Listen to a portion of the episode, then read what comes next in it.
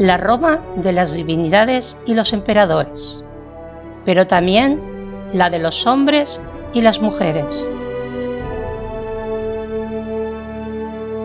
La Roma de la cultura, del latín y la justicia. Y sobre todo, la Roma del Mediterráneo.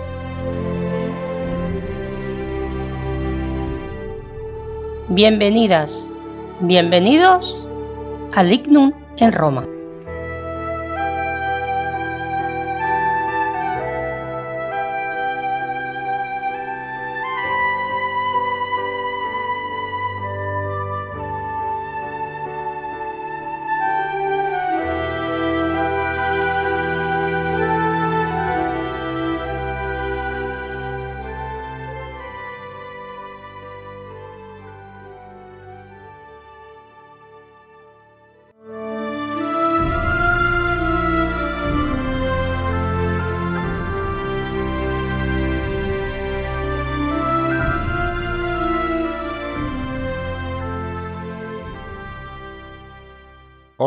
Amigos de Roma, os recuerdo que este programa, el número 35, complementa al programa número 34, en el que hablamos también del libro Estamos locos estos romanos de Paco Álvarez.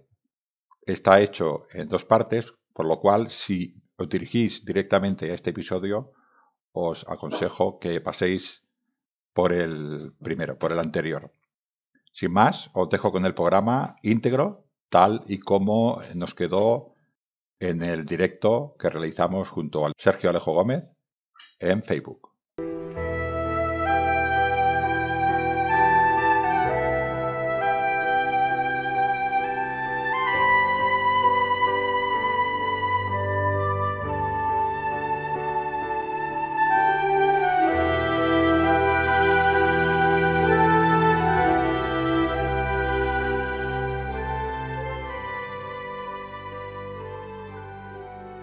Pero volviendo un poco a, eh, tu libro, eh, y hemos dicho que hablaríamos de, hemos hablado de Tartesos, y después de Tartesos, pues vinieron otros pobladores prerromanos, ¿no? Que irremediablemente influyeron en la cultura o en el sustrato eh, prerromano, pues con su influencia, como pueden ser fenicios y griegos, de los que tú también hablas largo entendido en el, en el libro, y que también pues nos hablas de esa ciudad que le tiene robada el alma, ¿no? Que es Gadir, Gades.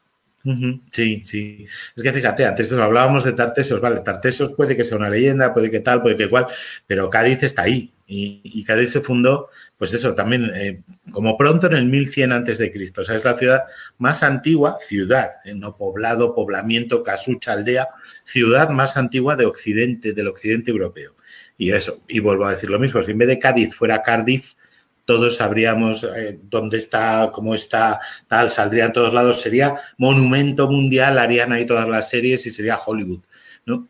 Pero como está aquí en España, pues bueno, pues está ahí. Es una ciudad preciosa, es unas playas preciosas, es lo que tú quieras, pero luego al final la, historia tiene una tendencia a repetirse también en cosas buenas y en Cádiz también es donde empezó afortunadamente pues nuestra democracia, ¿no? Si me apuras. Entonces, quiero decir, ciudades como Cádiz, doblemente sagradas, hay muy pocas en el mundo, ¿no?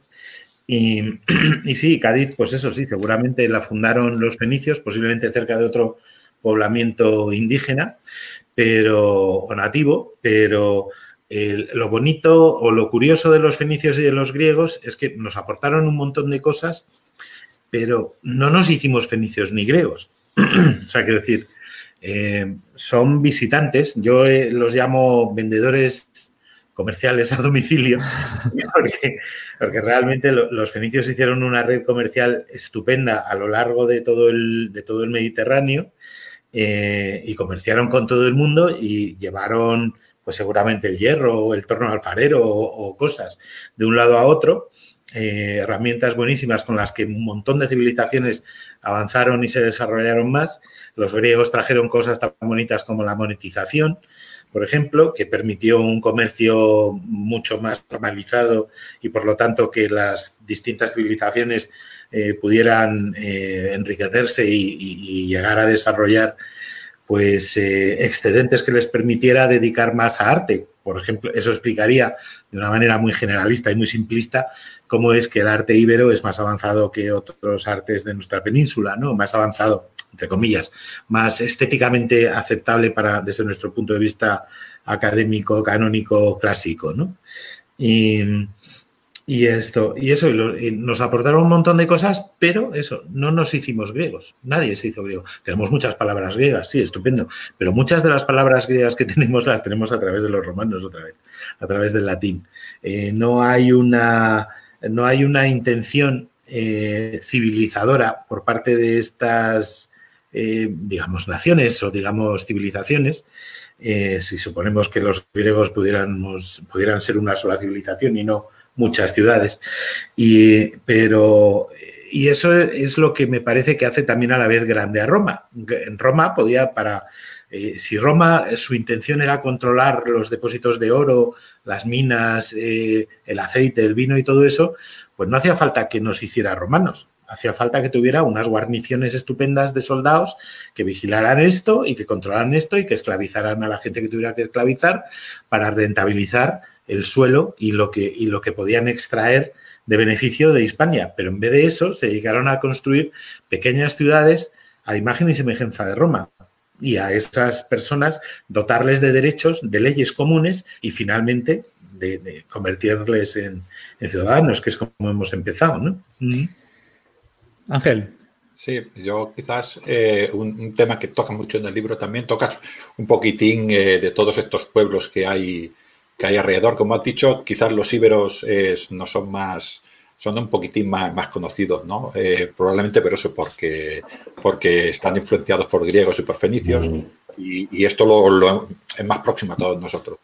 Eh, una cosa que los oyentes tienen aquí en, eh, en Facebook, tienen un mapa de tantos de los que hay con los diferentes pueblos íberos eh, celtíberos, celtas, lusitanos y tal, ¿no?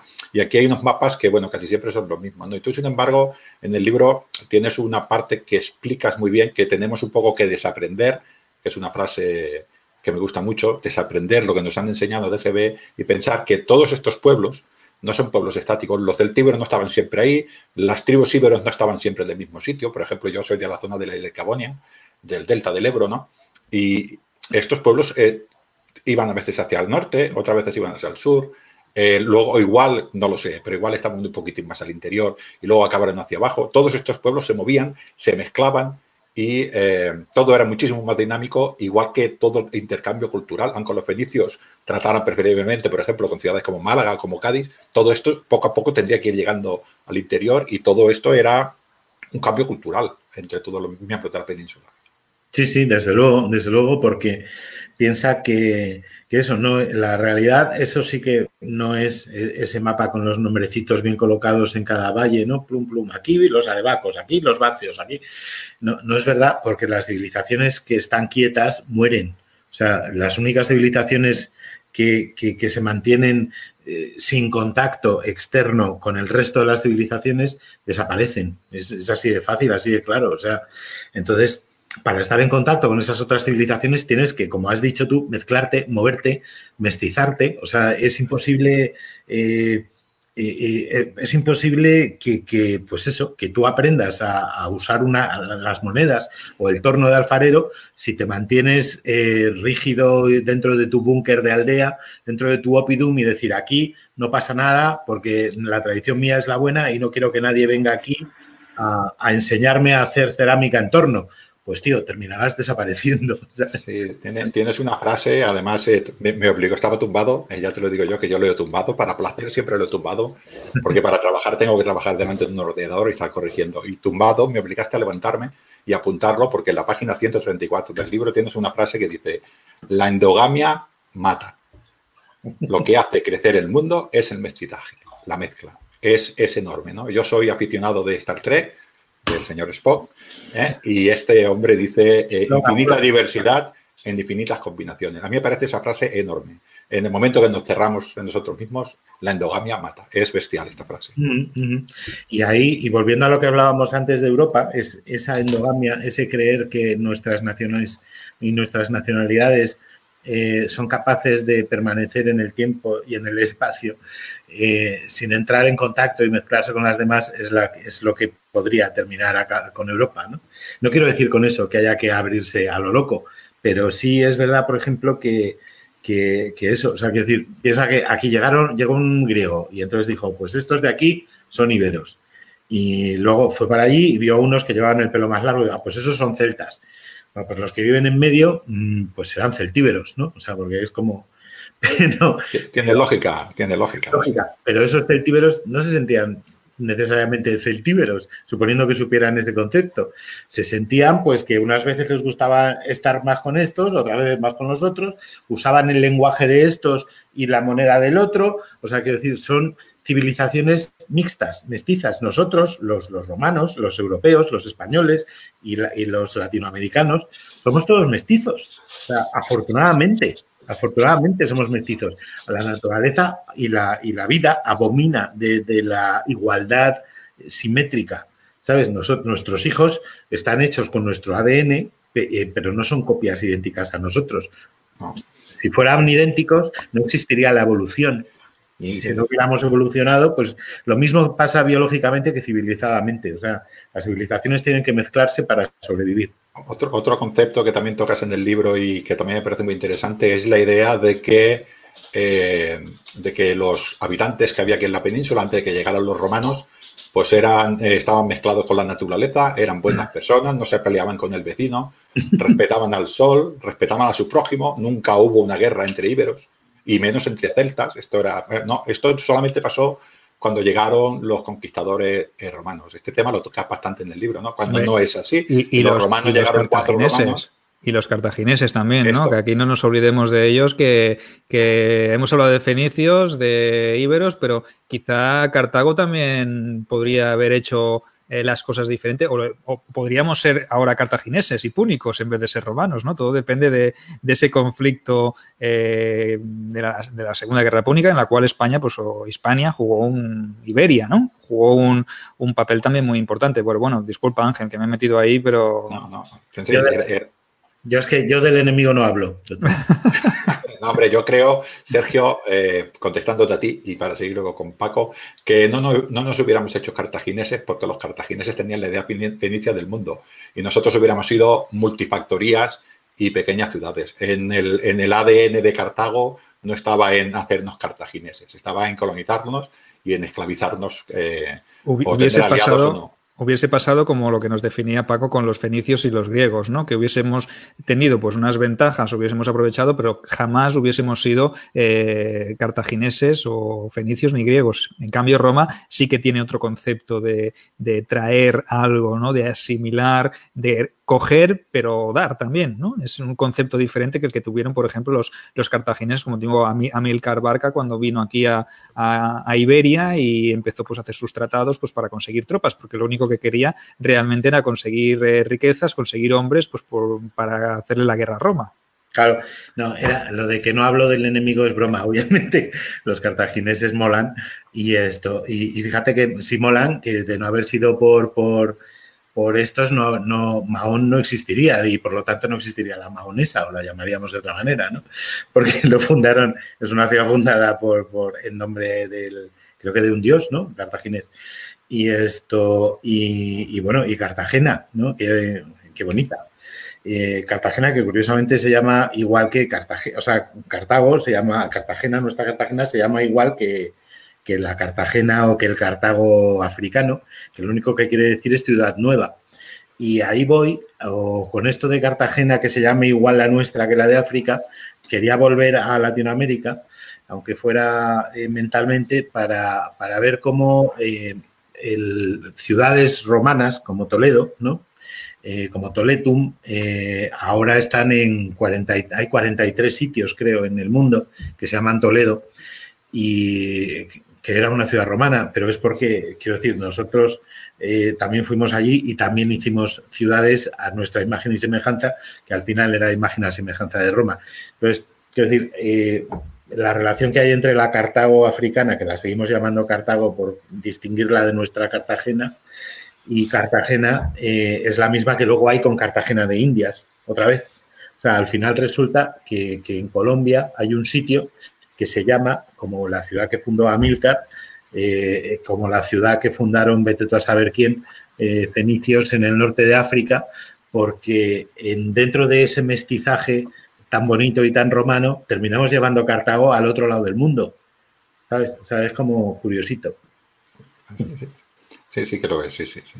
Eh, es curioso también, eh, ahora Cartago, ahora no vendría el otro, el otro paso, ¿no? Eh, llegan aquí los cartagineses, la segunda, creo que tú pones que era la, la Segunda Guerra Mundial del Mediterráneo, porque lo es, ¿no? Pero lo curioso es que los cartagineses la lían parda, los romanos lo pasan muy mal, y vienen los romanos aquí, les cuesta mucho cargarse a nuestro amigo Aníbal, y luego deciden conquistar la península, ¿no? Y lo que te decía de los textos, para los romanos, los íberos, bueno, más o menos civilizados, los, los de la Turdetania, pues más o menos civilizados, seguramente por tartesos, ¿no? Y los demás eran todos unos bandidos, que poco más, que vivían en cuevas, ¿no? Y vienen aquí y, y, tardan 200 años. ¿Cómo puede ser que estos bandidos que bajaban de las montañas tardaran 200 años en conquistarlos? Pues así es, es que es muy, es muy raro. Eh, Quiero decir, es muy fácil desde el punto de vista del, que llega de fuera eh, normalizar a todos los bárbaros, ¿no? O sea, como tú has dicho antes, todos tienen pelo largo, todos eh, comen sentados, fíjate qué barbaridad, por ejemplo, y esto, y beben cerveza en vez de vino, eh, y cuando beben vino se emborrachan. Son, son cosas que les hace pensar a los romanos que son bárbaros y ladrones, latrones, ¿no? Y también porque, curiosamente, los romanos tenían un sentido, los romanos muy antiguos, eh, tenían el sentido de que quien vive donde no hace buen tiempo es que es bárbaro. Entonces, la gente que vive en las montañas, la gente que vive donde llueve mucho, la gente donde no, se puede desarrollar la agricultura y por lo tanto no pueden desarrollar ciudades, son más o menos salvajes. ¿no? Entonces, eh, es verdad que es un punto de vista totalmente eh, imperiocéntrico, ¿no? O sea, de, es Roma quien, quien dice, todos estos son iguales.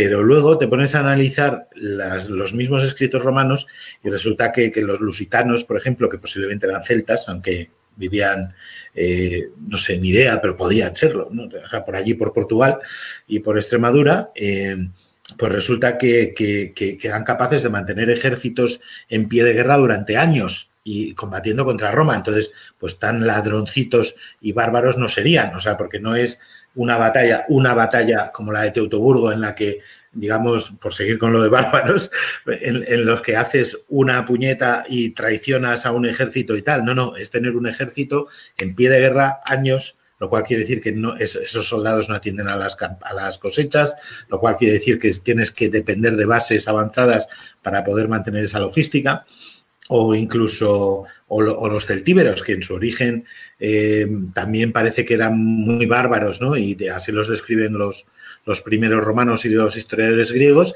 y luego resulta que van y hacen embajadas a Roma y son atendidos por el Senado romano como embajadores de otra entidad. De hecho, hubo una, una de las muchísimas embajadas que hubo de Numancia a Roma, eh, los, el senador numantino pretendía eh, firmar un tratado de no agresión con Roma, en el sentido que Numancia se comprometía a no invadir Roma, si Roma se comprometía a no invadir Numancia. por ejemplo. Así que quiero decir que no, tan bárbaros no éramos. Obviamente es, lo mismo que ocurre, volviendo otra vez a Latinoamérica. Cuando nosotros llegamos ahí, llamamos indios a los habitantes es una generalización. Aquí todos eran celtas, pues ahí todos indios. Y cuando obviamente no había ningún indio, porque nadie, no eran de la India, ninguno de ellos. Pero el, invasor o el que llega o el colonizador o el conquistador pone su nombre a las tierras, en su idioma, a las tierras eh, que para su civilización descubre. Muy bien, muy bien. Sí, eh, entonces, eh, si te parece, hablamos un poquito sobre no sé. Os he callados, yo creo que, pero es que es verdad, es que es, mucho más fácil entender por qué nos llamaban bárbaros eh, y es eh, viendo por qué llamamos indios a los del otro lado. Evidentemente, eh, la civilización inca o otras muchísimas civilizaciones que había en Latinoamérica eran civilizaciones muy chulas. No vamos a decir si eran más avanzadas, ¿no? pero eran civilizaciones por lo menos. obviamente, a mí me parece una barbaridad que en, México se le estuviera arrancando el corazón a un tío mientras aquí se pintaba la capilla sixtina, pero, pero nosotros sí llamamos bárbaros a todos simplemente porque tenían otra religión y porque, ¿sabes? Y los romanos hicieron lo mismo antes. Y si descubrimos otra civilización atrasada en un planeta, pues les llamaremos marcianos y no serán marcianos, ¿sabes? Es lo mismo. Si os parece, avanzamos, hacemos algunos comentarios más que teníamos por aquí. Eh, nos saluda, nos decía Mireia, Mireia, Gallego, el gran éxito romano es la pertenencia colectiva, es decir, que quisieran individualmente formar parte de un todo social. Esto va en referencia al comentario que hemos hecho sobre, sobre Europa y sobre ese concepto de pertenencia a un ente más global como podía ser el, Imperio Romano. Nos dice Esmeralda, eh, Paco, ahí te salió un término bien argentino, lo pillaron por lo cogieron. No sé si te, acuerdas de sí, haberlo dicho. ¿sí? Me acuerdo, me acuerdo. me acuerdo, sí, sí, ya no. cogerlo justo. nos, dice, nos dice Juanito Gordito, tarde pero llegué. Eh, hola a todo el mundo, vamos a ver qué aprendemos hoy. Bienvenido Juanito, ya es de hace un ratito, es de hace 33 minutos, o sea que todo lo que no hayas visto Juanito, pues ya sabes que puedes eh, repescarlo en el programa cuando quede colgado en diferido. Eh, bienvenido, aunque tarde, pues más vale tarde que nunca. Eh, José R. López, el concepto Europa de hoy tiene poco éxito por estar realizado desde el norte hacia el sur. La Europa de Roma se hizo desde el sur hacia el norte. A ver, ¿qué, ¿cómo lo veis vosotros? ¿Tiene algo que ver? Eh, quizá el norte de ahora es más potente que el, que el, sur de entonces, por eso se ha tenido que hacer así, o se ha hecho en, en, igualdad de condiciones o no. Yo creo que solo podía ser en aquella época de sur a norte porque estamos hablando de una tecnología básica y esto tenía que ir por mar y tenía que ir por los ríos, ¿no? Y era muy difícil que una civilización eh, que no controlara el mar pudiera abarcar todo lo que abarcó Roma, ¿no? Yo creo que en aquella época no pudo ser. Yo creo que sencillamente es este concepto, ahora no hay estos problemas, hay un concepto diferente de, lo que es Europa. Europa no es no tiene la intención que tenía Roma de romanizar. Yo creo que ese es el problema. Cuando, un día, cuando alguien se le ocurra de decir vamos a a hacer que todos los ciudadanos europeos se sientan europeos, además de donde son, que se sientan europeos. Este esfuerzo yo no lo veo. Yo no veo nada de Europa que nos diga, no, tú además de ser de Badalona, eres europeo. Yo este esfuerzo no lo veo. Cada uno es de su casa y vamos juntos a ver qué podemos trabajar de una manera que nos vaya bien a todos. Pero el esfuerzo este de tú eres europeo, no lo veo así. Yo creo que el amigo tiene razón en el sentido, y, Ángel también, eh, quiero decir, yo, eh, Europa, la Europa actual, eh, pensar que se fundó como un mercado, como el mercado común, ¿no? Entonces, donde más avanzado estaba ese mercado único, originalmente era en Benelux, ¿no? En, Bélgica, los Países Bajos y Luxemburgo. Entonces, pero siempre como un mercado, y esto viene del, del que era el mercado de la carbón y del acero, o sea, de intentar hacer un... Eh, entonces, en cambio, Roma viene de una, del derecho, o sea, eh, viene de, una ley, viene de, que nadie eh, pueda hacer daño a los que yo considero mis ciudadanos y a protegerles. Entonces, es una diferencia tan radical que no es ya norte-sur, es derecho o mercado. Y entonces, pues, evidentemente, si Europa partiera del derecho, pues, eh, pues eso, a lo mejor sería más aceptable. Lo que pasa es que todos damos por hecho, con perdón, que tenemos los mismos derechos y que estos nos han caído del cielo, cuando no es así, cuando yo creo que la democracia hay que intentar ganarla cada día y los derechos hay que defenderlos siempre, ¿no? porque si no llegará un día alguien y nos los terminará quitando. Nos dice Julio Piñero que todavía salen trozos de madera del barco hundido en las playas de Huelva, en la playa de Matalacaña. ¿Vale? Eso sí, vestigios hay, pecios los hay eh, para dar y tomar de época fenicia, de época eh, cartaginesa, griega, de época romana, o sea que eh, eso sí que es verdad que tenemos una cantidad de patrimonio y una cantidad de información también en los pecios submarinos, pero que, de ahí también se podría extraer cierta información. Evidentemente, como decía Paco, no nos permitiría hacer una reconstrucción total de la historia de una, del comercio, pero sí mm, saber fechándolo pues eh, conceptos más eh, quizás más básicos como qué tipo de materia se hacía, eh, cómo estaban conformados los barcos, muchísima información que puede ser de gran ayuda, ¿no, Paco?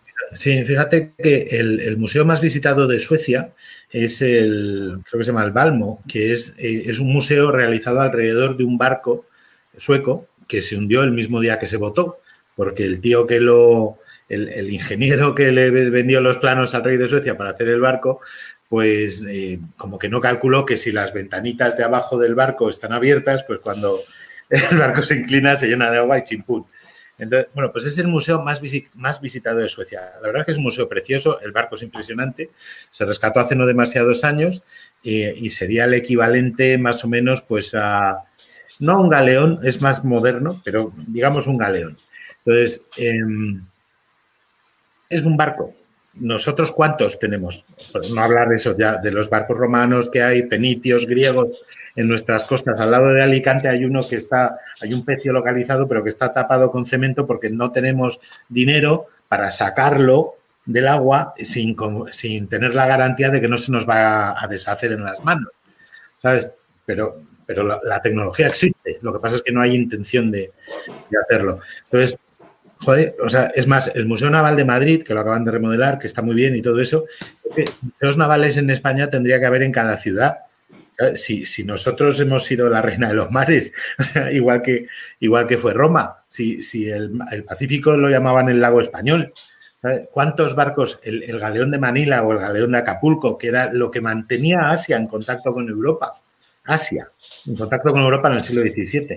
Entonces, no sé, y, parece que tampoco ni, tampoco ni nos importa eso. El Museo Naval en Madrid debería de ser Disneylandia. ¿Sabes? Y en Barcelona tendría que haber otro. Y en Cartagena, que hay un muy buen museo de arqueología submarina, pues no te digo lo que tendría que haber. Y en Cádiz, y así, y suma y sigue, y suma y sigue. O sea, el patrimonio, y, por supuesto, y en América Latina, pues lo mismo. O sea, quiero decir, Dicen que los argentinos descienden de los barcos, ¿no? Dicen los, los mexicanos descienden de los aztecas, los peruanos de los incas y los argentinos de los barcos.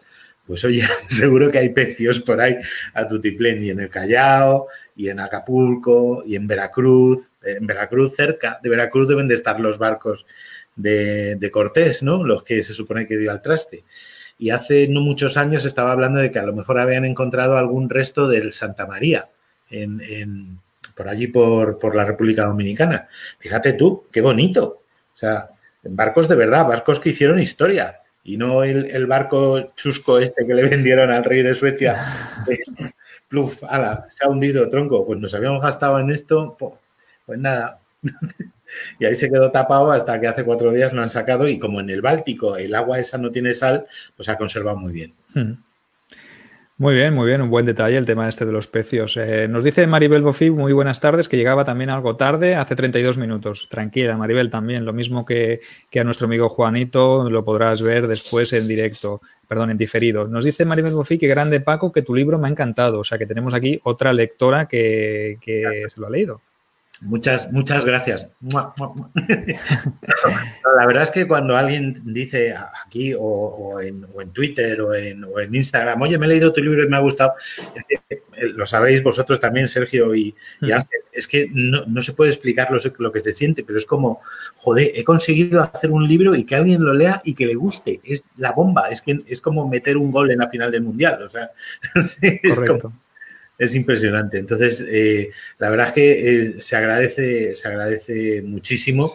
Y, lo que siempre digo, pues que estamos todos a disposición de nuestros lectores. Eh, ahora, afortunadamente, en, las redes, en todos lados, puedes decir, oye, ¿qué, opinas de esto? O, una crítica, un comentario, o ampliar información o bibliografía. Pues para eso estamos, ¿no? Ángel, ¿querías decir algo? Sí, no, que le quería dar la razón a Paco. Eh, nosotros hacemos una de, una hoja en blanco, eh, empezamos a poner conceptos, en nuestro caso eh, ficción histórica, ¿no? Y luego esto es como un hijito que lo pones a andar, ¿sabes? Y ves que va creciendo y alguien te dice, oh, qué bien se porta tu hijito, ¿no? Y muchas veces a mí se me queda un poco así cara porque tampoco sé qué decir, ¿no? Porque como crece solo, eh, tú, tú, has intentado enseñarle bien, porque has hecho lo mejor que has podido con él, ¿no? Y él va creciendo solo, ¿no? Y cada persona ve un hijo diferente, ¿no? Y, y, se fija en cosas diferentes, aunque el libro sea el mismo, Paco, se fija en datos diferentes. Yo me he fijado, por ejemplo, en que la endogamia mata y otro se fijará en un personaje concreto que tú hablaste y este será el que se le quedará en la mente, ¿no? Y el libro, el libro es el mismo y cada persona lo lee diferente y él crece solo. Y esto es fantástico. Yo, yo digo bestial. Muy bien explicado. Bueno, Juan Daniel nos dice, sé que es muy distinto al tema y no tiene nada que ver, ¿ves? Ya nos están eh, haciendo oírnos por las ramas, pero bueno, nosotros encantados. Eh, eh, recomiendo un libro que quisiera leer, pero lamentablemente en Perú no, no está, que se llama Tiempo de Leones de José Soto Chica, paisano de ustedes, un granadino, y que es muy bueno porque data de cuando Heraclio asume la púrpura imperial, cuando al final logra ser el restitutor imperial. No me suena este libro de, yo tengo el de Bárbaros, el imperio, el de Imperios y Bárbaros de Soto Chica, que me parece muy interesante, que hace una revisión al Imperio Bizantino, al, al Andalus, o sea, una revisión muy buena a la, parte de la, de la Hispania visigoda, y no conocía este de Tiempo de de, leones. No sé si vosotros tenéis conocimiento de, este, de esta obra de, Soto Chica. No, yo no. No, yo tampoco, pero habrá, habrá que buscarla, habrá que buscarla para ver qué, a ver qué, comenta el bueno de Soto Chica sobre, sobre toda esta historia tan curiosa. Sí, un, buen, eh, un buen autor, un, gran divulgador y bueno, lo, tomamos nota porque me parece también una obra que puede ser muy interesante. Nos dice Maribel Bofi que un profesor mío de biología nos contó que la mezcla de razas da mejores especies. Bueno, esto un poco haciendo alusión a lo que hablábamos sobre sobre el tema del, de la endogamia, ¿no? Un tal Aurelio Segura nos deja aquí unos cuantos comentarios que a mí no me acaban de, no acabo de entender que dice, qué desvaríos, se ríe, qué tonterías hay que oír, eh, de la endogamia a la inmigración masiva que sufre España actualmente y que propició la caída del Imperio Romano, hay un estrecho sideral. Bueno, opiniones eh, hay para todos los gustos, ¿no? Entiendo que no, la, no le ha acabado de gustar eh, todo lo que hemos debatido aquí o todo lo que se ha dicho sobre el tema de la endogamia y de la frase esta que, has comentado y que has destacado tú, Ángel. Bueno, para gustos los colores. Vale. faltaría.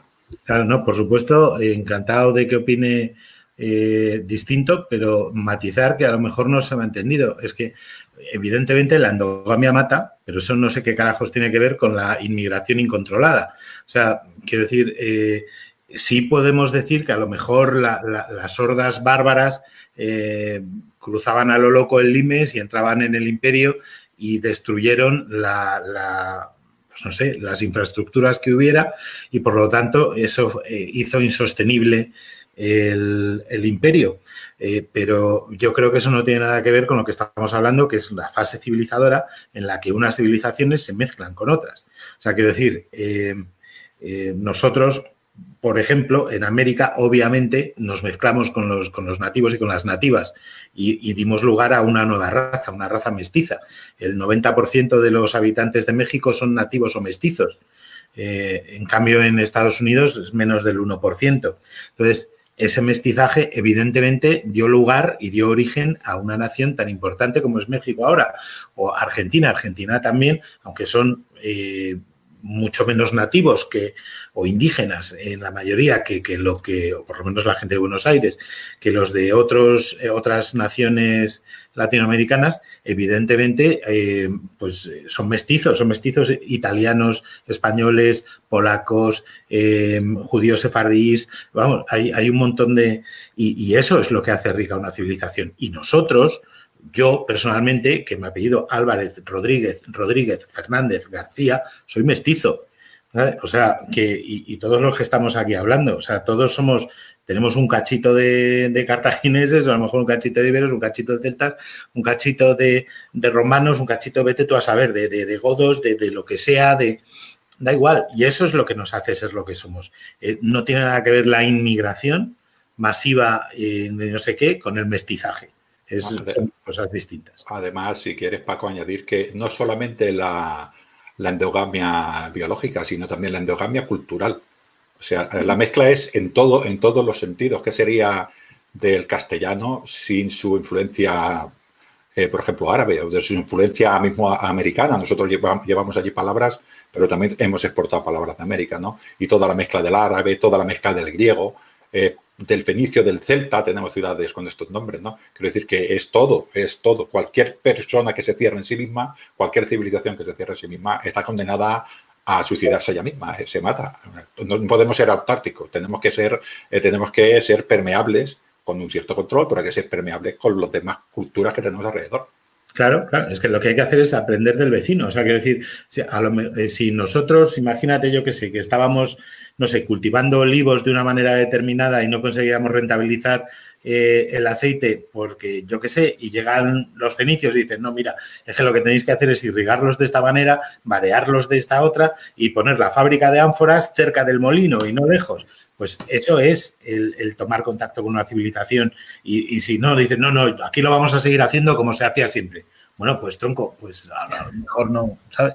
No, no prosperas. Es eso, es así, es aprender a hacerlo mejor, porque siempre hay alguien que lo hace mejor que tú y, evidentemente tú lo nombras también muy bien en el libro, que me parece un acierto, y es que, por ejemplo, y lo has dicho antes al, entrar, ¿no? ¿Por qué los, visigodos cuando se establecieron en Hispania mantuvieron las instituciones romanas, se mantuvo el latín, eh, la población era eh, romana, ¿eh? era hispano-romana? eso es un indicio de que lo que está, de que yo no llego, llego, conquisto, y impongo lo que yo hago y se hace lo que yo diga, ¿no? ¿Por qué? Si el sistema que ya existe es suficientemente óptimo para que funcione todo, eh, no fueron la única, el único pueblo germano que se estableció y aprovechó y se sintió romano, porque ellos también, en el fondo, ellos todos esos foedus que hicieron con el imperio romano, pues eran porque querían pertenecer al propio imperio, pero el imperio también los aceptó y el imperio dijo, oye, pues yo también puedo sacar algo de estas personas, ¿no? Entonces, este mestizaje, yo creo que mm, este,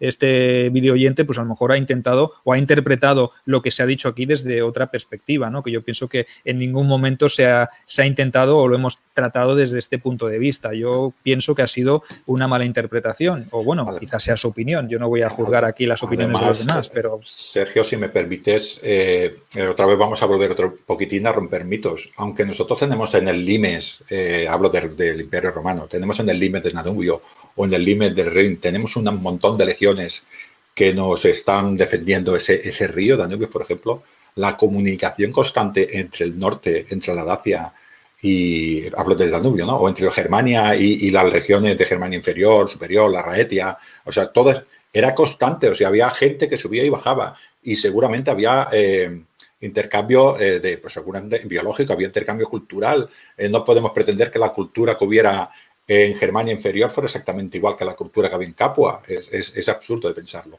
Y este es el, tanto el mestizaje biológico como el mestizaje eh, cultural. Y esto era Roma. Roma no estaba siempre en guerra en las fronteras. Hubo cientos de años en los cuales esas fronteras no tenían problemas y la gente comerciaba. Además, el comercio da riqueza. Lo, que le interesaba a Roma era eh, que hubiera periodos de paz largo. Y al otro lado de la frontera también interesaba incluso en tiempos de guerra yo entiendo que habría intercambio, o sea que no es una cosa que estás diciendo, eh, la frontera es muy amplia y evidentemente en momentos puntuales pues tú combates, haces una expedición, pero la gente que vivía cerca del Limes, cerca de esa frontera romana, también no tenía un beneficio de, la cultura romana y a lo mejor sus aspiraciones eran estar simplemente al otro lado del Limes y poder pertenecer a esa cultura romana. No, no hay que irse más allá ni hay que buscarle las tres patas al gato, porque yo pienso que lo que se ha tratado de explicar desde aquí es que precisamente ese, mestizaje, esa mezcla, eh, lo que hace es eh, aportar riqueza cultural y riqueza en todos los ámbitos. Entonces, vale, mm, yo creo, si te parece, Sergio, que eh, si, se ha malinterpretado, seguramente será que no me he sabido explicar. yo lo he entendido perfectamente. Pasemos a otra cosa y, ya está, porque no es, no es nuestra, no es, no es lo que queríamos decir. Perfecto. Pues otro comentario, Juan José Ortiz Cruz nos dice, estupenda charla, el libro de Paco es muy, muy recomendable. O sea, que se lo debo haber leído también, eh, Juan José Ortiz. Muchas gracias. Otro más. Eh, Maribel Bofín nos dice, donde hay mal tiempo la gente es triste y fría. Bueno. Bueno. No ayuda tampoco el clima, ¿no? Eso no ayuda, pero hombre, no sé, quiero decir, yo tengo familia asturiana y son súper majos. y tengo familia en el País Vasco también y tal. Hombre, eh, si te refieres a más al norte, más al norte, pues sí, yo creo que los islandeses no son precisamente una juega Pero fíjate que, bueno, pues por eso nosotros somos y tenemos la suerte de ser romanos, o sea, ¿qué más quieres? Y de ser latinos, macho, o sea, es la mayor bendición de Dios y de todos los dioses. Nos dice Gerión de Contestania que cuánto y cuánto aprendemos con vosotros, chicos. Es un placer. Muchísimas gracias. Hombre, gracias es, eh, a vosotros por estar aquí conectados y por seguirnos. Eh, Juan José Ortiz, en referencia al tema que hablabas antes de los museos de los pecios y todo el todo de los barcos hundidos, nos dice que en Barcelona está el Museo de las Reales Atarazanas, que es fantástico. Yo, mira, soy de Barcelona y no lo he visitado. No sé, Ángel, tú si has tenido el orgullo, el privilegio Yo no lo he visitado, pero sé que está ahí al lado de Colón y, y es visitable. No he ido por no sé por qué tampoco, la verdad. La verdad es que yo sí, yo tuve la suerte de hacer... Ha, ido Paco, que es de Madrid, y nosotros que vivimos aquí en Barcelona no hemos ni ido. hacéis muy mal en no haber ido al museo. Eh, además, no solo tengo la suerte de haber ido, sino que en el 2005, creo que es, comisaría una exposición sobre Pompeya en ese museo, que se llamaba, digo yo que estará por ahí en algún lado, se llamaba Pompeya entre el Vesubio y el Mediterráneo, y era una exposición temporal que se hizo ahí con la Superintendencia Arqueológica de Pompeya, con un montón de piezas que trajimos y posiblemente fue la primera exposición seria sobre Pompeya que hubo en, Barcelona. Y esto, y, la verdad es que estuvo muy bien. vamos, quiero decir, fue, fue un tema muy complicado. Y el museo es la bomba. El museo tiene la, la, insignia de, del Duque de Alba en la batalla de Lepanto y, era eh, la fábrica de, galeras del Mediterráneo del, Reino de Aragón y luego de España. O sea, quiero decir que es un sitio importantísimo, la bomba, eso, al final de la rambla a la derecha y, hay que ir a verlo. Ahora, por ejemplo, fíjate tú la poca importancia que tendrá ese museo que vosotros vivís allí y no lo conocéis. Entonces, a eso es a lo que me refiero. Vale, el museo está bien, pero habrá que darle más bombo, habrá que hacer más cosas, habrá que Claro, o sea, habrá que meterlo e imbricarlo en la sociedad en la que está Totalmente de acuerdo. Y eso hace un poco alusión a lo que decíamos antes del patrimonio, ¿no? Potenciar todo el tema histórico y cultural, todo el patrimonio que tenemos y que a veces parece que ni existe. O sea, que imaginaros, ¿no? Que nosotros somos de aquí de Barcelona y no nos hemos dado cuenta, o incluso yo no sabía ni que existía este museo. O sea, que ahora me acabo de enterar y va a ser uno de los eh, puntos que voy a tener que visitar cuando las medidas se levanten, estas medidas eh, cautelares que tenemos ahora y que podremos ir a ver, ¿no, Ángel? ¿Cómo sois los de provincias? Eh? Yo que vivo en Tarraco, que es la capital de, la Tarraconensis, por los de Barquino de provincias, sois muy raros. qué tío, qué tío. Nos dice, nos dice dime. Si se llama Barquino, si se llama Barquino el sitio, ¿cómo no va a haber barcos ahí? Ahí está. Nos dice Maribel Bofi que en Barcelona tenemos el Museo Marino con buenas piezas. Yo no sé si será el mismo. Es el mismo, el Museo Marítimo. Se marítimo, marítimo. Sí, marítimo. Y nos dice Eduardo, el último comentario antes de seguir, eh, hola, Tiempo de Leones es un libro muy bueno, una gran novela, pero la segunda parte, aunque parezca mentira, es mejor todavía. Eh, se llama Estandarte Sagrado Pese a que segundas partes nunca fueron buenas, esta es la excepción. Bueno, eh, y nuestras novelas, ¿no? Y nuestras trilogías también, Ángel, que la segunda y la tercera también son mejores que la primera, mejorando como el buen vino. Yo no soy capaz de entender cómo soy capaz de hacer la segunda buena y la tercera mejor todavía. Eso es lo que me pasa como tú. Es que me ha pasado a mí, correcto. O sea que. Bueno, tomamos nota de esta segunda parte también. Estandarte sagrado. Angelina Domos nos dice que vio la exposición de Pompeya en Barcelona. Espectacular. Ahí tienes eh, alguien que visitó también tu, la, exposición que comisionaste. Oye, y una cosita, ¿cómo, ¿cómo, fue? Explícanos, ya que estamos, aunque nos salgamos un poco del guion del libro, eh, ¿cómo fue organizar esta, esta exposición con material que se trajo desde, desde un museo arqueológico tan potente como el de Pompeya? ¿Cómo lo conseguiste? Fue complicadísimo, fue complicadísimo. Fue muy difícil, pero a ver, fue esto. Entonces, eso, yo, como, como dije antes, en la presentación, yo hacía, entre otras cosas, organizaba exposiciones de todo tipo, desde pequeñitas a grandes, y esto, y entonces pues surgió la. A mí siempre me gustó Pompeya, qué tontería, ¿no? O sea, es lógico teniendo en cuenta lo, romano que, que, pretendo ser y comunicar. Entonces, eh, pues me surgió el tema de, oye, hay narices a hacer una exposición sobre Pompeya, sujétame el cubata. Eso es muy romano también, eso es muy romano también. Y entonces, pues nada, fuimos a, buscar, eh, eh, tenía, alguien conocía a alguien en el Museo Marítimo, entonces fuimos a hablar con ellos, hacían exposiciones temporales, eh, tienen la, la, capacidad técnica y arqueológica como para manejar ese tipo de piezas y la seguridad que requieren. Y entonces, pues allí que me fui a, a Pompeya, eh, me fui con mi mujer y mis dos, dos, hijas que eran muy pequeñas y estuvimos hablando. Entonces había superintendencia arqueológica allí, ahora ya es de Nápoles, ¿no? Entonces, pero eh, y, bueno, estuvimos hablando con ellos, ellos tenían una organización completa eh, que, lo, por cierto, era, estaba privatizado, lo llevaba Mondadori, los mismos de la editorial, eh, que encargada de, difundir Pompeya en el mundo. Entonces, tenían como exposiciones preparadas de distintos precios que tú podías contratar y llevarte a, a otros países. De hecho, tienen varias rulando por el mundo todo el rato. Y entonces esto, pues el superintendente era un señor encantador, mayor, y la, la arqueóloga y el arqueólogo con los que estuvimos hablando eran gente muy maja. Y, bueno, pues eh, se, hubo que hacer un, convoy eh, por carretera, porque no pueden viajar de otra manera las piezas arqueológicas de, ese nivel, desde, con escolta policial desde, desde Pompeya, o sea, desde al sur de Nápoles hasta Barcelona, eh, cambiando de policía en cada, en cada frontera y estoy con un seguro que se llama clavo a clavo, que es que las piezas se, se guardan en cajones de madera y se clavan delante del arqueólogo eh, que se hace responsable del transporte. Se paga un seguro sideral, como te puedes imaginar, y esto. Y luego se traen a Barcelona y se desclavan otra vez delante del mismo arqueólogo que verifique el estado en el que han llegado y tal y cual.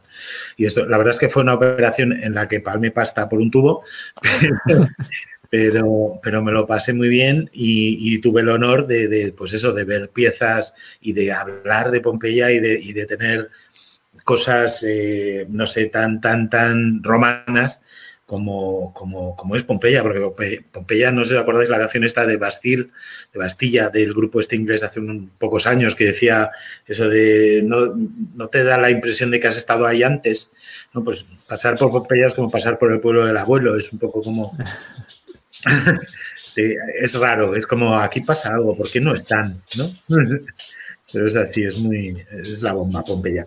Y sí, la exposición yo creo que estuvo bien. Luego hicimos una en Madrid, luego ya eh, hubo que devolver los, los obviamente, los estos, eh, la intención original era que circulara por España, pero no hubo patrocinador. Entonces se devolvió a Pompeya y, y, luego hicimos una exposición en Madrid en el 2006 en el Museo de la Ciudad, que es un museo que está en Príncipe de Vergara, que se llamaba Pompeya Madrid y era eh, lo que hicimos fue reconstruir. Hicimos una calle de Pompeya uh -huh. falsa, o sea, quiero decir, con adoquines de plástico y aceras y tal, y conforme ibas avanzando en la calle te iban, iban explicando el urbanismo de Pompeya en comparación con el urbanismo que Carlos III implantó en Madrid. Que Carlos III, cuando era Carlos VI, rey de Nápoles, es cuando se descubre Herculano y Pompeya. O sea que al final eso, todo llega a Roma. Todo, todo, todo. Oye, una, una, experiencia magnífica, una experiencia que, bueno, que ya has dicho que palmaste pasta, pero bueno, pero que realmente yo veo que en tus ojos, en tu mirada y en la manera de transmitirlo, como que te compensó y que, bueno, la experiencia, como tú dices, ¿no? Todas estas relaciones internacionales con gente de, de un museo arqueológico como es el de, el de, Pompeya, toda esta experiencia de traer las piezas desde allí, escoltadas por la policía, tener que hacer un chequeo de esas piezas cuando llegan. Eh, ¿Cuánto tiempo estuvo esta exposición en, en Barcelona?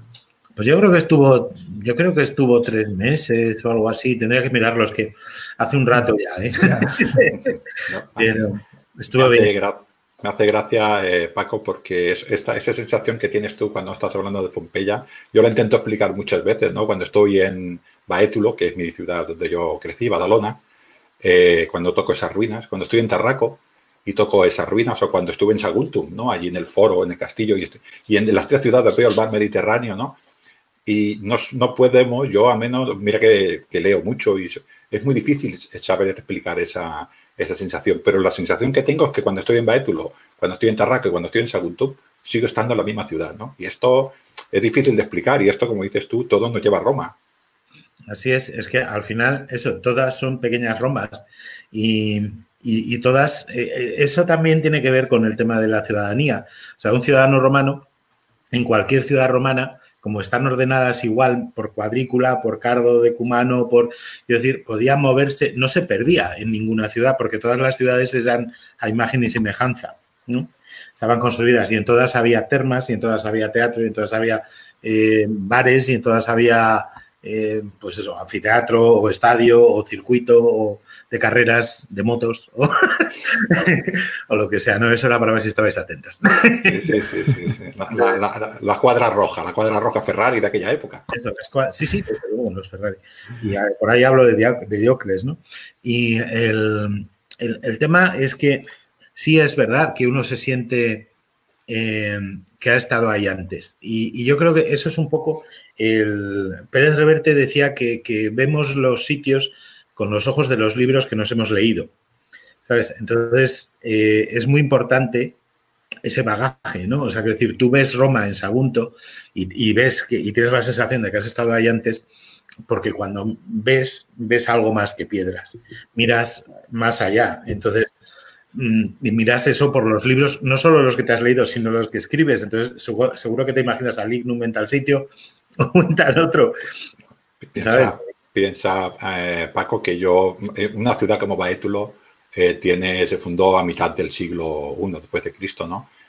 son dos mil años de historia y cuando tú tocas una de estas piedras, son dos mil años de historia de romanidad que, que, están ahí y que no hemos dejado de ser romanos en ningún periodo de esta, de esta época. ¿no? Y todo esto, todo este bagaje está en esa piedra. Yo no veo una piedra, yo veo historia, yo veo personas que pasan, yo veo personas que estaban trabajando en ese taller, personas que pasaban por el de Cumanos hacia arriba de abajo, ¿no? Eh, personas que se encargaban del mantenimiento de la, de, del alcantarillado. Yo veo eso, yo no veo la, piedra vacía. Y cuando voy a Tarraco, pues veo una ciudad más monumental. Y cuando veo la curva del circo que tenemos allí fantástica y el anfiteatro hacia el mar, yo veo a la gente, veo a los gladiadores dando su espectáculo, veo a las cuadrigas saliendo de, la plaza del PO, de la plaza del ayuntamiento dirigiéndose hacia dirección mar. Yo solo veo porque lo, porque lo vivo. Y esto es, es identificable tanto en Tarraco como en Saguntum probablemente, como en Capua, como en, en, en Francia, en cualquier, en cualquier eh, puesto que haya sido, en cualquier lugar que haya sido conquistado por Roma y romanizado por Roma, es exactamente lo mismo. En Libia pasaría exactamente igual. Es, espectacular. Esto yo lo veo. Sí, sí, sí. Es, así, es que todo es Roma. O sea, quiero decir, es todas las ciudades son eh, tienen eh, lo, mismo, el mismo alcance, y luego tú dices, no, es una piedra, es, es una historia. Y eso es lo bonito, es una historia que contar, es una historia eh, quiero decir, no sé, yo siempre, volviendo a Pompeya, en, la, en, la, barra de un bar pompeyano, porque obviamente tenían barras los bares romanos, estaban se quedaron las monedas, ¿sabes? Se quedaron las monedas de un tío que pagó y se fue. Por ejemplo, esa, vida detenida que en Pompeya es obvia, pero que tú ves en Sagunto también y en otros sitios, eh, esa eh, es la que nos cuenta esas historias que son las que luego nos gustan leer, que son las que luego hacen que veamos Yo Claudio o Bárbaros o Roma o lo que sea, que son las que hacen que leamos Asterix, que son las que hacen que todo lo que sea de Roma nos atraiga, porque está hablando de nosotros lo que habla de Roma. Oye, y una cosa, volviendo al libro, porque estamos más nostálgicos que nunca, ¿eh? me, están escapando las lágrimas con estas dos últimas intervenciones que habéis hecho, porque eh, a mí me ocurre lo mismo, ¿no? Cuando hemos tenido la oportunidad, por ejemplo, de recrear eh, nosotros como Legio Secunda Trena Fortis, como Barking Orients, de estar en Tarraco haciendo, asistiendo en el Tarraco Viva, por ejemplo, eso es un, un, escenario completamente diferente, ¿no? Que te hace incluso ponerte nervioso, porque normalmente no estás acostumbrado a recrear cerca de un yacimiento, de un yacimiento tan importante, y lo que hace es que te pones más nervioso porque parece que estés allí eh, viajando, que estés, eh, que tengas una deuda con Roma, una deuda con, con, esa ciudad, con ese yacimiento y te hace incluso estar más nervioso y más tenso de lo habitual. Es como si fuéramos eh, a jugar la Champions League, ¿no? Que me acuerdo que lo decíamos, ¿no? A veces cuando estábamos con, con Ricard, el, director de, la, de nos decía, allí, allí es, nos lo jugamos todo, aquello es la capital, allí en Tarraco Viva, en Tarraco tenemos que, que, hacerlo a tope porque es donde nos jugamos nuestro prestigio. Es como, como cuando Máximo eh, décimo meridio pues se va a combatir al Coliseo, ¿no? Eh, no es lo mismo estar en una provincia que estar en Roma, ¿no? Para nosotros, nuestra Roma particular en este caso eh, fue ir a, a, Tárraco, ¿no? Y, poder sentir como si nos hubiésemos ido a Ampurias o a Sagunto o a cualquier otra ciudad con vestigios romanos, ¿no? Entonces, yo pienso que los que llevamos esta pasión en, en nuestro interior, es como tú dices, es que hemos estado ahí y estamos en un sitio donde sabemos que tiene historia, sabemos que donde yo estoy pisando ahora, hace dos mil años estaba pisando eh, lo que dice Ángel, desde un carnicero hasta un artesano, hasta las legiones desfilando, hasta la vida cotidiana de la antigua Roma, ¿no? Entonces, en cualquier ciudad. Entonces, yo pienso que, que tenemos un deber moral. No sé si os pasa esto también a vosotros, si tenéis esa sensación, o es solo que estoy yo un poco chalado, pero bueno. Estás un poco chala. Aparte de eso, vosotros también, ¿no? sí, sí, no, hombre, ya lo decía Frank Sinatra, ¿no? Lo de if you can make it there, you'll make it anywhere, ¿no? Lo de New York, New York, pues es lo mismo. O sea, entiendo perfectamente que, estando en Tarraco te sientas que estás en la, en la Big Apple, ¿no? En la gran manzana, porque, o dentro del, o por lo menos dentro del, del, de esto, del Pomerian. Eh, pero, porque efectivamente, oye, Tarraco era mm, la capital de una provincia que, cuando, cuando fue esto de lo de que no nos dejaban salir de las provincias, yo decía, vale, pero las romanas, ¿sabes? A mí no me, vale, no me dejáis salir de la tarraconense, firmo, pero... las romanas de Augusto, que luego se hicieron más pequeñas de Augusto. Sí, de Augusto, sí. No queremos ni diócesis ni nada, queremos provincias de las antiguas. Provincias de las buenas, la tarraconensis, la bética, etcétera, etcétera. Oye, y, volviendo un poco a, tu libro, eh, que no te queremos eh, robar demasiado tiempo más, y llevamos ya dos horas de programa, aunque haya, nos dé la sensación que llevamos diez minutos, ¿no? Eh, ¿Qué pasa cuando los romanos, perdón, los hispanos nos hacemos más romanos que los romanos? ¿Qué es lo que sucede? ¿Por qué se produce este cambio, este, podríamos decir, esta romanidad llega a su extremo y a su eh, punto más álgido cuando eh, los hispanos pasan a estar dentro del Senado, pasan a convertirse incluso en emperadores de la propia, de la propia Roma? Y tú lo has dicho antes, has nombrado, por ejemplo, a Diocles, ¿no? Parece curioso el caso de Diocles. No sé si lo nombras en el libro, lo explicas y creo que es algo muy atractivo, ¿no? Diocles, un personaje que, vamos, que ni Messi ni Ronaldo le llegan a la sola de las Caligae. No, hay un tío, Diocles era el piloto de carreras más famoso de la historia de Roma, que era de, era lusitano y, estoy, según un profesor eh, creo que es de la Universidad de Pittsburgh, llegó a ganar 13.500 al cambio, 13.500 millones de euros, unos 15.000, 16.000 millones de dólares en su carrera. Si tenemos en cuenta que no había tele, pues es la bomba.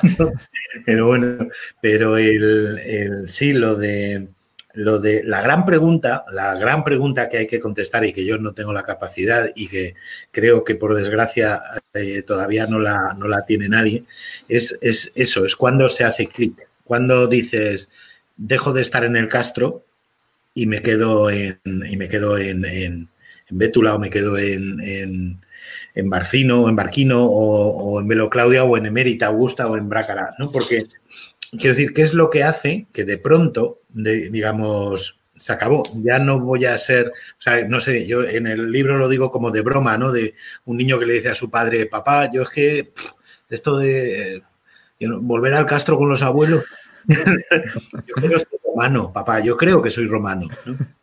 El padre pues diría, vale, hijo, pues, ¿qué le vamos a hacer? Pues a partir de aquí la toga. Y sí, es curioso eso, que, en tan poco tiempo, ¿no? que en el, en el año 90 antes de Cristo, o sea, 40 eh, años mal contados después de Numancia, después de la caída de Numancia, ya hubiera un tribuno de la plebe hispano, que además se apellida híbrida, lo cual quiere decir que es mestizo, en, Roma defendiendo a, la plebe romana, a los plebeyos romanos de los, tribunos de la plebe, sabéis eso, que, defendían a la plebe, al pueblo, eh, de los posibles abusos legislativos o lo que sea de, de, los demás, de los que no fueran plebeyos o incluso de las leyes. Entonces, y además tenían, eran sacrosantos y tenían la capacidad de veto también de las leyes. O sea, podían decir, esta ley no mola porque le hace daño al pueblo. Y no Todos menos los Graco, ¿no? Menos los Graco. Los, Graco es que intentaron hacer un, ¿cómo se llama? Una, una reforma agraria y eso es complicado. siglo tras siglo tras siglo es complicado y terminan matándote normalmente, ¿no? Pero, como le pasa a los buenos gracos. Pero el, que por cierto, el Tiberio estuvo en Hispania destinado un montón y tuvo muy buen rollo aquí, y su padre antes que él, que también se llamaba Tiberio. Y mm, Cornelia, la de los Gracos, eh, bueno, yo que sé, o sea, que decir, es, también un ejemplo, ¿no? Pero a, lo que voy es que eso, en el 40 años después de que cuelgue el, último celtíbero en la espada hay un hispano en el otro lado. Vale. Y 45 años después, eh, este eh, Balbo, el mayor, es cónsul de la República. Balbo, que además fue prefectos fabrum, o sea, fue el general de intendencia y de logística de la Guerra de las Galias con Julio César. Balbo, que, que, fue nombrado, obtuvo la ciudadanía romana por, por, un favor que le hizo Pompeyo, Magno. Balbo, que fue defendido por Cicerón. O sea, que decir, un tío de Cádiz que conoció a Julio César, a Cicerón, a Pompeyo. Por favor, ¿alguien puede hacer una máquina del tiempo? Hay que verlo eso, ¿eh? Y Balbo nadie sabe quién es en España y fue presidente de la República Romana. ¿sabes? O sea, fue cónsul, vamos. Y luego su sobrino. Y luego, pues eso, otros 90 años después, eh, había un mogollón de senadores, como tú has dicho, emperador, llegó a haber emperadores, eh, pero antes de, que Trajano fuera emperador, los dos generales de los dos ejércitos más grandes romanos eran hispanos. Tanto el ejército que había en Siria, que era de un, de un tío de Sucro, era quien lo dirigía, que luego, curiosamente, desaparece de la historia una vez Trajano es nombrado emperador. Hombre, yo creo que algo de sombra le podría haber hecho, ¿no? curiosamente, dice Sí, es curioso, que estuviera vivo, es curioso que estuviera vivo. Así es. Y que se llamaba, se apellidaba Sucronensis, creo, de cognomen o algo así, o sea que bueno. Y el Sucro es al final el Júcar, el Júcar es ahí, vamos, en, donde hace así el río, es donde estaba la ciudad de Sucro, y se llama así por el río y viceversa. Pero, y, y no solo ellos llegaron a ser emperadores, que llegaron a ser dioses. El padre de Trajano, eso se nos olvida muchas veces. No es que llegaron a ser emperadores, es que llegaron a ser dioses. Trajano nombra a Dios a su padre y luego a él le nombra a Dios Adriano y luego Adriano nombra a Dios a su amante.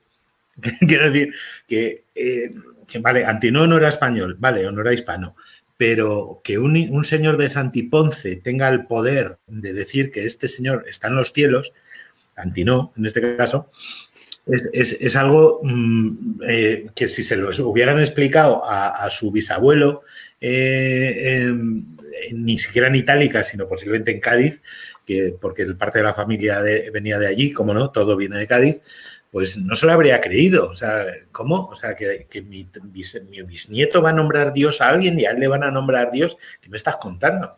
Además, Dios es que evidentemente que en el rito eh, de, no sé si por ahí Marco Almansa, que nos lo podría explicar mejor, pero que, evidentemente eh, la, generación, la, religión de Augusto es una religión también ecuménica, ecuménica en el sentido que, que es atendida desde, desde todo el mundo. Entonces, Dios Trajano, eh, como, como, como, personalidad, digamos, augustia, es, es, adorado aquí y en el otro lado del mundo, y en Dacia, y en Germania, y en el último rincón. Entonces, eh, es ascender en la vida. O sea, si el American Way of Life mola y llegas a Nueva York y triunfas, pues el, el Italian Way of Life mola más, que puedes llegar a ser Dios. es, quisiera un poquitín puntualizar lo que has dicho eh, para, darle importancia. Todo esto que has dicho viene que en el año, a mitad del siglo II antes de Cristo, 150 antes de Cristo, 140, 160, estamos hablando de que venían ejércitos romanos a, a Hispania y los masacraban. O sea, los íberos, los celtíberos, los celtas, los lusitanos, los masacraban. Los ejércitos romanos no querían venir aquí a España porque morían. los soldados romanos, estos aguerridos romanos, estos, mm, estos civilizadores con la espada en la mano y escudo, no querían venir porque, porque los mataban, aquí morían a, miles, a miles, a miles, a miles. Y como dices tú, esto estamos hablando del año 100, creo que hay en Numancia, 133 o por ahí antes de Cristo. 134, 133, sí. Por ahí antes de Cristo y un poco después ya tenemos a un montón de gente de aquí eh, yendo para Roma. Y 100 años después ya tenemos hasta, como has dicho tú, un presidente de la República. Es muy difícil de explicar, ¿no? Sí, es que fíjate, es que no nos damos idea, no nos hacemos cuenta, porque es como si un, un señor de la Nueva España, del virreinato de la Nueva España, nacido en la Nueva España y posiblemente mestizo, hijo de, un, de una nativa y de un, y de un señor de Extremadura, por ejemplo, llegara a ser emperador de, de, aquí, de Europa, llegar a ser heredar a Carlos I. O sea, cuando decimos que Trajano llegó a ser emperador, pues es el equivalente a esto. Es que, un señor de Guadalajara, Jalisco o de Oaxaca hubiera llegado a, dirigir Europa. es tan bruto como eso. Y, que además, y, que además se sintiera más europeo que un europeo. Eso, claro, ¿no? se sintiera igual, oye, yo soy romano, igual que tú. Entonces, eso, yo soy de Nueva España, pues igual que tú eres de España, esto es lo mismo, ¿sabes? Entonces, quiero decir, pero es, tan grande el cambio que no, nos, que, no nos entra en la cabeza, pero para su época era totalmente lógico porque era romano, da igual de donde hubiera nacido, ya lo hemos dicho antes, da igual, es romano, eres romano de, de Santiponce, Sevilla, muy bien. Es más, eh, antes hablábamos también del tema de que nosotros hablamos español y el otro lado hablan español y tal, y la cultura. Nosotros somos la minoría, somos los que hablamos raro y mal, con la C y la Z. ¿Sabes? Hay 600 millones de personas que hablan español mejor que nosotros y no lo pronuncian como nosotros. Nosotros somos los que tenemos acento raro. Igual que en su momento Adriano también tenía acento raro, por lo visto. De la Tour de Tania, sí, sí, tenía un poco, lo miraban, sobre todo Adriano, no sé si tanto porque se ve que hizo estudios para, pero se ve que Trajano era un escándalo, ¿no? Era criticado por esto. Pero bueno, sí, sí, es, muy curioso, ¿no? Eh, todos estos personajes se nos hacen grandes, como dices tú, eh, si quieres, para ir un poquitín cerrando, ¿no? Eh, y luego todo esto cae, pero cae Roma, no cae la romanidad. Esto también es una cosa que creo que es importante, que también la comentas en el libro, ¿no? Cae la ciudad de Roma, el imperio romano de de Occidente, eh, pero la romanidad queda aquí. Es más, yo una, la última cosa que tenía puesta en, eh, para, decirte es que eh, la, última cosa que puse por que vinieron los alanos, los vándalos, los suevos, ¿no? y tras ello vinieron como federados de Roma, vinieron los visigodos. Los visigodos se quedaron aquí y tenían la visión de Hispania de los, en los romanos. Probablemente nuestra idea de los godos es que son muy bárbaros, pero probablemente los godos eran también más romanos de lo que nosotros pensamos, ¿no? que eran los que realmente eh, hicieron, dijéramos, continuaron con Hispania. Sí, desde luego, sí, sí. los godos eh, tienen, en, lo que a mí se me enseñó en el colegio, tenían demasiada importancia para lo que realmente hicieron, ¿sabes? Eh, porque estuvieron muy poquito tiempo y estuvieron siempre conscientes de que venían como federados de Roma para expulsar a unos que eran más bárbaros que ellos y ellos a su vez se consideraban bastante romanos. De hecho, en el cuarto concilio de Toledo, cuando se termina el arrianismo, eh, eh, Recaredo firma como Flavius Recaredus Rex, como Flavio, o sea, que como, como en, un guiño a Constantino, ¿no? En este caso, ya los Flavios antes, pero quiero decir, en un guiño a Constantino que firmó así el concilio de Nicea. Entonces, los actas del concilio inicial. Entonces, eh, los godos consideran una continuidad a su, a su permanencia en Hispania y, de hecho, además de eso, el imperio oriental sí tenía presencia real y física en, lo que era la provincia de España, que tenía la capital casualmente en Cartagena, ¿no? Cartago Espartaria, que se llamaba, y que estuvieron ahí hasta el 600 y pico. Entonces, los romanos nunca nos hemos ido de España, pero digamos la administración romana en Hispania estuvo de algún modo presente en algún cachito de tierra española durante más de 10 siglos. Y eso tampoco nos lo han enseñado y tampoco nos hacemos una idea. Siempre nos hemos pensado que la mayor eh, permanencia de, una civilización extraña en nuestra tierra haya sido la musulmana. Eh, y no es el caso. Roma administrativamente estuvo más tiempo, igual que los musulmanes administrativamente dentro de ese tiempo. Eh, aunque eran, tenían una religión común, digamos, bueno, pues eh, daría para otra historia el discutir eh, cuáles de ellos se sentían españoles, cuáles de ellos se sentían árabes, bereberes, o etcétera, etcétera, o hablar de las guerras civiles que hubo entre musulmanes desde el año 800. O sea que, y antes incluso. Con lo, cual, pero sí es eso, Roma permanece, Roma permanece siempre porque al final eh, lo que construyó Roma, y yo creo que al final, eh, esto es con lo que tú empezaste y por eso es bonito que terminemos, esa, es un monumento más duro que la piedra, que y ese monumento se llama derecho. Ese monumento se llama leyes y ese monumento es el que ha, ha construido la romanidad y ha permitido que Roma permanezca mucho más allá de, el Coliseo se podría caer entero y Roma seguiría existiendo, Y que no se caiga. Entonces es, el concepto de Roma va más allá de unas piedras y es más así eh, la esencia que tiene Roma. ¿no? Yo me acuerdo de la película eh, que le dice Marco Aurelio, dice eh, a Máximo, le dice, ¿qué es Roma? ¿no? Dice, Roma es la luz. Dice, pues si tú nunca has estado allí, zoquete, ¿no? no sabes en lo que se ha convertido, ¿no? Pero bueno, la idea es esa, ¿no? El concepto con el que nos tenemos que quedar para concluir un poco esta entrevista es que somos romanos, estamos locos estos romanos, y los hispanos éramos también muy romanos como lo eran los galos, como eran los eh, egipcios, como lo eran los eh, parte de los germanos, como eh, los britanos, ¿no? Porque cuando, cuando Roma se va de Britania, continúa habiendo allí también una esencia romana, ¿no? Que prevalece. ¿Por qué? Porque Roma deja huella. Entonces, yo creo que para concluir un poco la, entrevista, eh, bueno, la entrevista, podríamos decir entrevista, más que se ha convertido en, una charla, en un debate, porque han surgido temas incluso que no estaban en tu, en tu libro, pero que hemos sacado a colación, que nuestros videoyentes nos han animado a que habláramos de ellos, eh, pues eh, podemos decir eso, ¿no? Que esto es un recorrido por cómo llegamos a ser romanos, cómo se instauró Roma y que una vez los videoyentes se hayan leído estamos locos estos romanos, pues que enganchen eh, con Somos Romanos, ¿no? Ojalá, ojalá. sí, no, yo espero que la gente se lo pase muy bien eh, eh, leyendo y estos libros y que aprenda un poquito más y que tenga más ganas de conocer más todavía sobre Roma.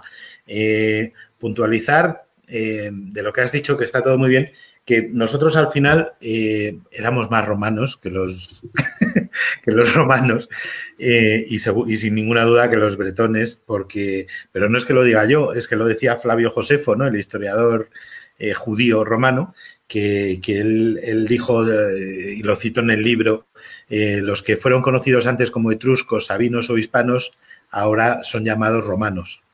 O sea, quiero decir, nos comparó con tribus o naciones que eran italianas. No podía haber metido ahí a los dacios o no, o a los galos, pero no. Nos metió a los hispanos, a los etruscos y a los sabinos, curiosamente, ¿no? Entonces, pues eso, somos romanos. Bueno, antes de que te vayas, antes de que te marches, antes de que cerremos el programa de hoy, hacemos una última lectura a algunas eh, de los comentarios que nos quedaban, eh, Paco, porque hay algunos que, yo quiero que respondas tú también. Eh, nos dice Maribel que muy mal, querido Sergio y Ángel, no te ibas a librar o no te vas a librar de que hay que conocer lo que está en casa. Se refiere al museo, Ángel, que no vale de excusa que seas de las terras del Ebra, que eso no... La domina. Si la domina Maribel dice que hay que ir, hay que ir. Nos dice Juan José Ortiz Cruz que no nos olvidemos de la pobre Herculano, también digna de visitar. Eh, cuando fuiste a, Pompeya, ¿visitaste Herculano, eh, Paco? Eh, pues no, no, la verdad es que no tuve la suerte porque iba, era, un, era, un, viaje de trabajo, entonces, pero sí tuve por otro lado el ver Pompeya, digamos, de una manera no turística, sino enseñada por gente de allí. Entonces, pero vamos, también mi mujer me dice, siempre dice que ¿por qué no? A mí me encanta Italia, obviamente, me encanta ir a Roma, pero no tengo una necesidad vital de ir a Roma, porque eh, no hace falta, para ir a Roma no hace falta ir a Roma. ¿Sabes? Un poco Herculano es lo mismo, o sea que eh, eh, Herculano de todas formas es más complicado, porque Pompeya, digamos que fue cubierta por cenizas, mientras que Herculano por roca dura, por lava. Entonces, la mayor parte de Herculano no tenemos la tecnología para sacarla ni la tendremos hasta dentro de 300 años a lo mejor. Y, entonces sí que molará a lo mejor más Herculano que Pompeya. Yo siempre le aconsejo a Sergio que vaya a Pompeya, porque ahí se está muy calentito, pero se ve que no quiere ir. bueno, ya sabes qué cosas. Pero no, es que eso, o sea, que decir, Pompeya es como pasear un poquito por, por, sí, por un pueblo, por un pueblo, el pueblo de los abuelos, por un pueblo de la montaña, por un pueblo de, de algún sitio eh, donde ya has estado y de algún modo crees que te vas a cruzar contigo mismo cuando des la vuelta a la esquina. ¿Ya, estás aquí, Sergio? Sí, que me había ido, disculpa, problemas de conexión. Habéis seguido hablando, ¿no? Entiendo que no ha influido en nada. Nada, te, he deseado una buena estada en Pompeya. se ha quedado petrificado, se ha quedado petrificado como los de Pompeya, los pobres. Perfecto, pero tú has podido seguir hablando y respondiendo a la pregunta, ¿no? Paco y yo no nos gusta hablar, si nos, nos has forzado. ¿Dónde me he quedado? En la pregunta de Herculano, ¿no? La habéis respondido perfectamente, continúo entonces. Eh, habéis acabado la respuesta por eso, ¿no? No quiero. Sí, sí. podemos ¿Eh? continuar hasta las 10, pero sí, sigue otra pregunta. nos dice José Manteca, nos dice José Manteca que la exposición que hicieron en el Museo del Canal de Isabel II sobre Pampeya fue posterior, ¿verdad? Dice, ya no recuerdo. Cierto que me gustó, mm, pero la noté poco ambientada y poco contextualizada. Si no estás muy familiarizado con, eh, con el tema, que solo verías piedras. No sé si Paco, por alusiones. Sí, en esa, esa no es mía. ¿eh? La mía fue ah. de la ciudad. Vale, vale, o sea, nada. La mía es posterior y a mí no me gustó. Pues nada, entonces que, ya invitaremos a, ya contactaremos con el que la organizó y que dé sus explicaciones pertinentes. No, la tuya era mejor. obviamente no me gustó porque no era mía, ¿sabes? O sea, ya está. Nos dice a J. López que habría que decir que los visigodos ya estaban muy romanizados cuando llegaron a España, al igual que otros pueblos germanos. Perfectamente, esto lo hemos matizado con la última pregunta. Incluso dice a J. López que los suevos, uno de los primeros reinos autónomos. ¿Qué opináis? los suevos no los veo tan romanizados. Eh. creo que eran más, eh, más germanos más bárbaros, ¿verdad? Entraron aquí, cruzaron el imperio, se establecieron aquí, pero de, estar romanizados, romanizados, yo tampoco los veo muy, muy romanizados. No sé vosotros. Los godos sí, los visigodos sí, un contacto más estrecho, más amplio con Roma, pero los, eh, los suevos. Los suevos sí que se hicieron su reino allá arriba, se mezclaron con los bretonos que huían de, bueno, de todos los sajones y los anglos y tal, ¿no? Eh, probablemente la conquista gótica eh, de los godos no fue tan. se fueron diluyendo, dijéramos, entre, entre los pueblos autóctonos de aquí, pero yo creo que ellos tenían intención de fundar, de fundar un reino como lo hicieron los, los vándalos en, África. Creo que están menos romanizados, creo. Sí, de acuerdo. De, todas formas pasa lo de siempre, que no sabemos mucho de los suevos. O sea, quiero decir, sabemos que eh, creo que fue Asturo, ¿no? Un conde, un comes romano que fue mandado ahí a luchar contra ellos y que terminó como el Rosario de la Aurora pero no, quiero decir, tenemos, por desgracia, igual que de Tartesos, fíjate que los suevos son muchísimo más modernos y tampoco sabemos mucho de ellos. Desde luego, si Roma mandó a los godos para expulsar a los suevos, suponemos que es que los suevos eran más brutos o más bárbaros que los godos. Suponemos. Suponemos. Dejémoslo en una suposición. Eh, nos dice José Alberto que en el siglo VI casi volvemos a ser imperiales, casi, bueno, se refiere al tema de la conquista de, España, eh, de esa Cartago espartaria de la que hablabas y de esa presencia de la, de la Renovatio Imperi, ¿no? de esa parte de del Imperio Romano de Oriente que, que conquistó o sometió a esa parte de la antigua Hispania y que, bueno, pues que se acabó perdiendo, como dices, a mediados del siglo VII. Eh, dice que Trajano, a Antonio Raimundo nos dice que Trajano es el mejor emperador para él. Bueno, coincides con Ángel, ¿no? ¿Qué voy a, decir del Optimus? Eh, es, el padre, nosotros somos recreadores de la, de la Seconda Traiana Fortis. Oye, y, y, iba a decir que para Flavio Josefo quizá el más eh, destacado sería Vespasiano, ¿no? También, o sea, cada uno con sus gustos. Bueno, Flavio Josefo era demasiado Flavio, era más Flavio que los Flavios, mira. Flavio, Josefo era un pelota, hombre. Aquí le llamábamos, le llamamos la mebotas. La mebota. la mebota. La, la mecaligae, sí. Eso, Trajano, eso, fíjate, si eso, que, era eh, Melior Augustus Felici, no, Melior Augustus Felicio, no, Felicior Augustus Melior Trajanus, es lo que se decía a cada emperador cuando se le nombraba, que seas tan eh, mejor que Augusto y tan feliz como, como Trajano, o al revés, no me acuerdo. Pero pero el caso es ese, o sea, que decir, eso se seguía diciendo de cada emperador y obviamente el reino de Trajano, para que fuera, el reinado de Trajano, para que fuera comparable con el de Augusto, el fundador de la patria, toma, de la marinera como tenía que ser Trajano.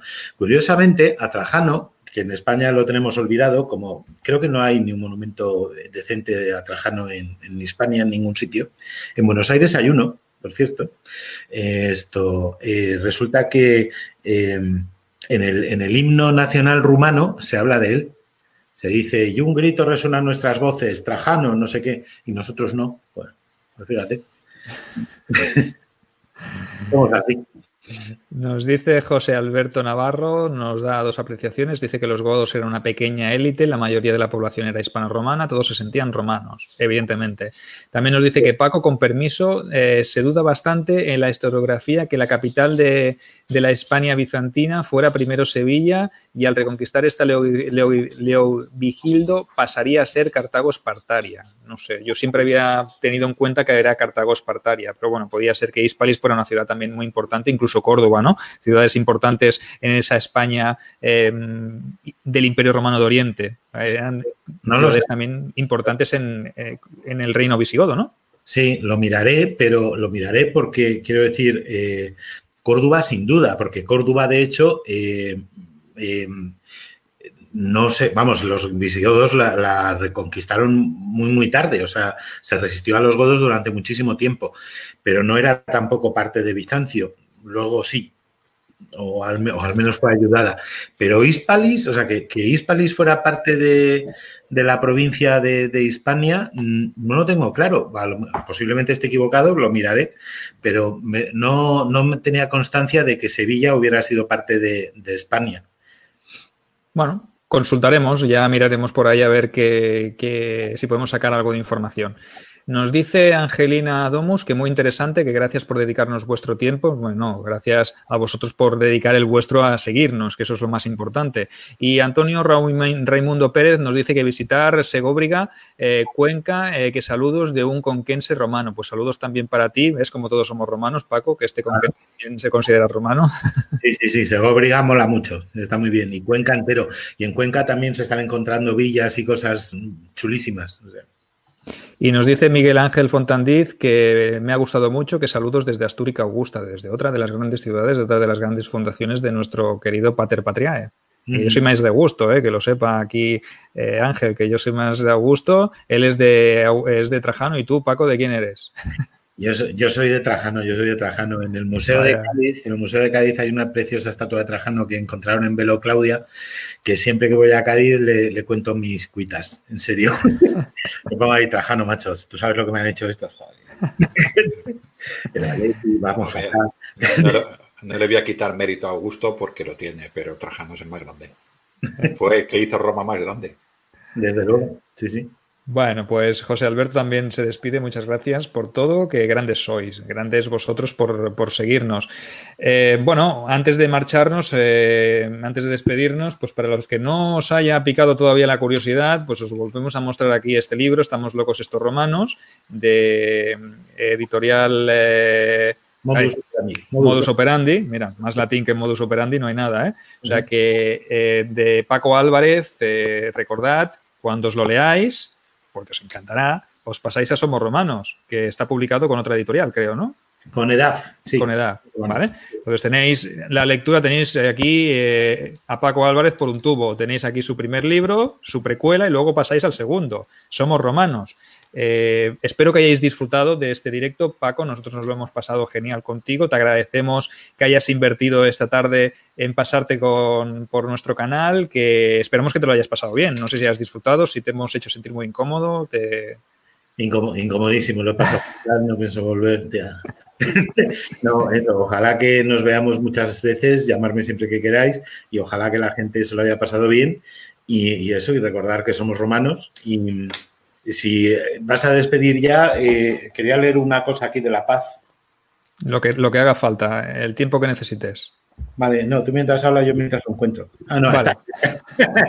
no, está aquí. Es en la, en la Augusto, ¿no? El Pater Patria, como decíamos, eh, fue el que hizo la paz, por fin, en, el mundo, ¿no? En nuestro mundo occidental.